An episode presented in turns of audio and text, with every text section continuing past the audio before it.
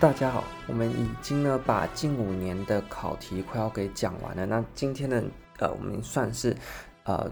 呃高考行政学呃申论题的最后一题。那我们就讲的是一百零五年的行政学申论第二题。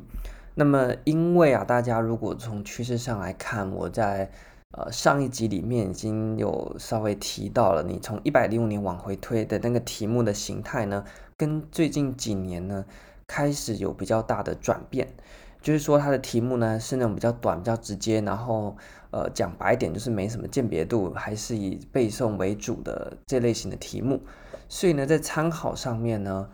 它的呃价值就只会存在于它考了哪一个考点。那至于题目本身呢，它的价值性就没有那么高。那包括我们今天来看的第二题也是。那我们先讲一下第二题的题目，它很简单，就跟我们昨天看的那个第一题一样，它就只有一句话，它说是阐述辅记关系，并且呢要你比较单一制和联邦制的差异。所以呢有两个子题，第一个你要先说明什么叫辅记关系，第二个呢你要你比较单一制和联邦制，就这么简单。好，那所以呢你可以往前看，在更早之前的考题大概都是这样，所以我觉得呃就交给大家自己去练习就好了。那就考题目前来讲，如果你是希望能够透过考古题来抓今年的趋势，或者是练习练笔的话呢，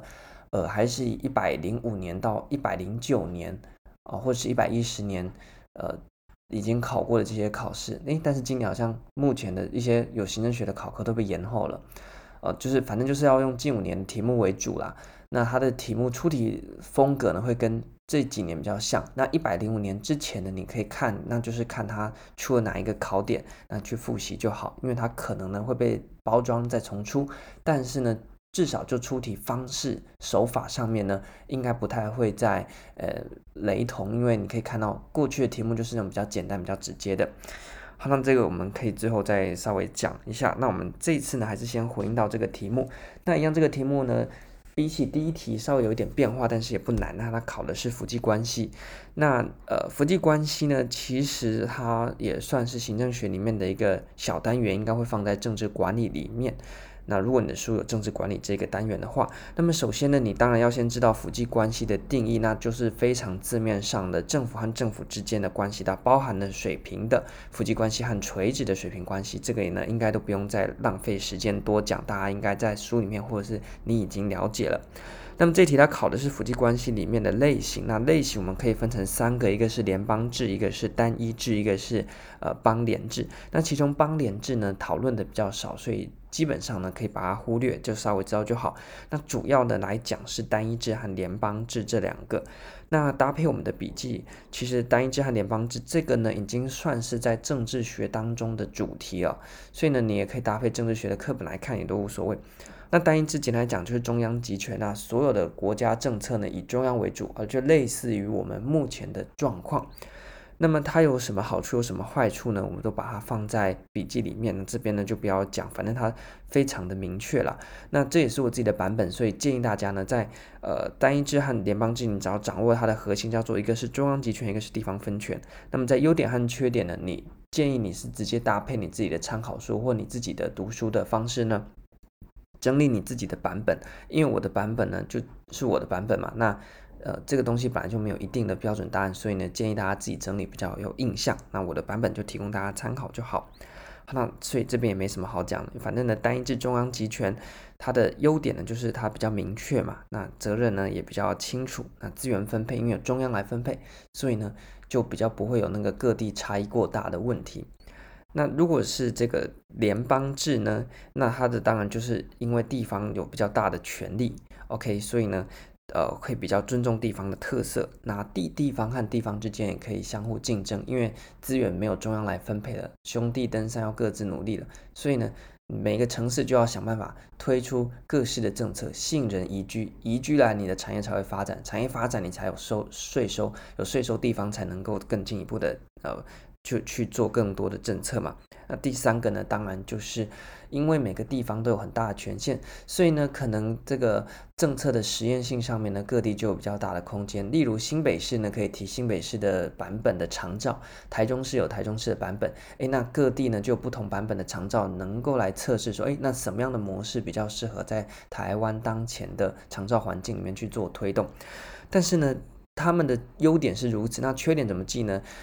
通常啊，因为单一制和联邦制是一体两面，就是他们是相反的，所以呢，通常啊，单一制的优点就是联邦制的缺点，联邦制的优点就是单一制的缺点，所以你只要掌握一方呢，另外一方把它颠倒回去回推呢，就可以呃。变成呃另外一方的答案了，所以大家呃掌握到这个小技巧，所以不要去记呃分别去记单一制的优点缺点和联邦制的优点缺点，你只要选一方，把它优点缺点记起来，把它颠倒之后呢，大致上就是另外一个方向的优点和缺点，那这样子的话呢，你会比较省时。那所以这其实是在政治学的单元啊。那在实际上，我们今年的一些时事上面有可能遇到的，就是像疫苗的政策，究竟是地方可不可以自己采购，或者是要由中央统一来处理？又以包括了快筛，为什么呃？这个是统中央统一，那金门和澎湖这些离岛不是就质疑说，为什么我地方要自己快筛不行，要由你中央来统一？那这一方面呢，涉及到的是法治的问题，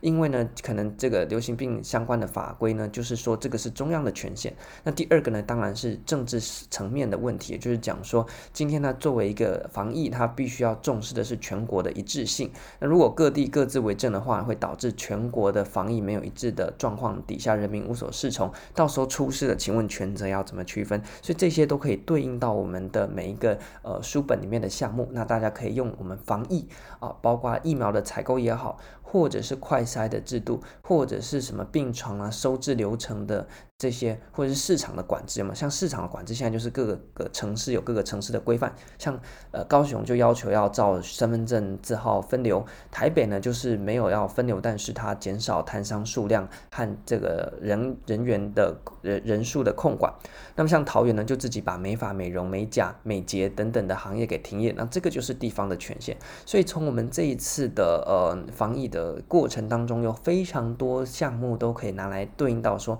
究竟是。中央的权限还是地方的权限？那这当然就涉及到了所谓中央集权和地方分权的好处和坏处。哪一些下放给地方去做会有好处？哪一些有中央收紧会有好处？那当然大家要从正反两面去想，有好处一定就会有坏处。那么。呃，发想的也不是凭空想象，而是要根据我们课本当中有关于集权和分权他们的优缺点呢来去做发挥。你这样子的写写法呢，才是会有分数，而不是你天马行空乱写。这个在呃大学或者是研究所的研究或者是专题报告很 OK，但是在国考里面，基本上呢，教授还是比较希望你死板板的根据课本的那一些指引呢去做发挥、做联想，所以这是一个差距。OK，所以这边要附带提一下，很多人就说，诶，我在大学的呃期中考这样写，为什么分数很高？用同样的。写法去国考分数就很低，当然嘛，因为大学里面大家的空间比较大，所以你可以自由发想，表达你自己的看法。但是在国考里面呢，非常呃写实的，也非常嗯、血淋淋的，就是呢，他还是希望你依照课本里面的东西呢为基础去做发挥。所以呢，你不是说完全照课本的写，那这样子就会变成是死背，分数不高。那但是呢，另外一个极端，你完全依照你自己的想法去写的话呢，分数也不会太高，因为他觉得你这个就是在天马行空，就是没念书。所以比较好的做法呢，诶。就是呢，依照以课本的那些标题为基础，但是在内容上面用你自己的话去写，那这样就可以避免掉呃单纯写课本或单纯自己发挥面临到的困境。那这一点呢是很多人没有去提到，那我自己呢观察，而且呢我自己有亲身的经历呢，可以跟大家做一个分享。好，那谈完类型之后，呃，夫妻关系另外要延伸出来的一个很。很 popular 的主题呢，叫做跨域治理。那跨域治理在我们治理那个单元，其实就已经有碰到一点边了。那这边呢，一样把它提出来跟大家分享。那讲到跨域治理，其实不难。第一个，你要把治理的那 Rhodes 的版本记熟。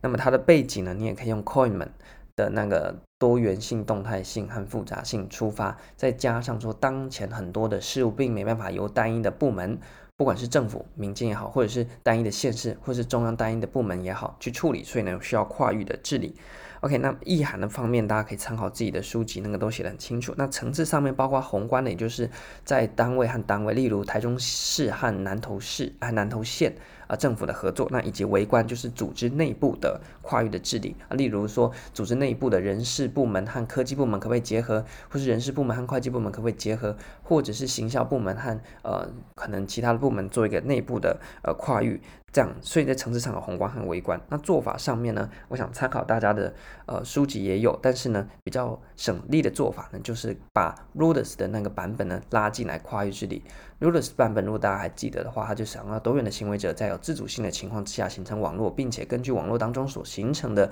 规则呢进行持续性的互动，那彼此之间具有互赖的关系。所以你就把这几点呢拿去对应到。跨域就是不同的县市政府之间呢就行了。例如多元的行为者，像是中彰投共同生活圈的三大呃地方政府是多元的行为者。那在彼此互赖，就是在彼此各有优缺点。例如台中市有中科，然后呢南投有好山好水。那彰化呢是一个呃文化的呃地区，一府二鹿三艋甲嘛。那以及呢有张滨工业区，那彼此之间呢形成一个互赖，就是人口是相互流通，那么相关的产业是有办法互补的情况下组成一个网络，也就是中张头的共同生活或者是产业圈。那么在彼此新定的规则，就是现任首长定定的合作架构底下进行持续性的互动，诶，这样就带进来了，对不对？好，那困境的部分呢，我们可以从政治面的。来讲，你可以从法律面来讲，可从经济面来讲，从政治面来讲呢，当然就是可能，诶，你看台台中市的呃市长，假设之前是林佳龙的话呢，那南投呢是国民党的，那可能国民党和民进党之间呢，基于政党的。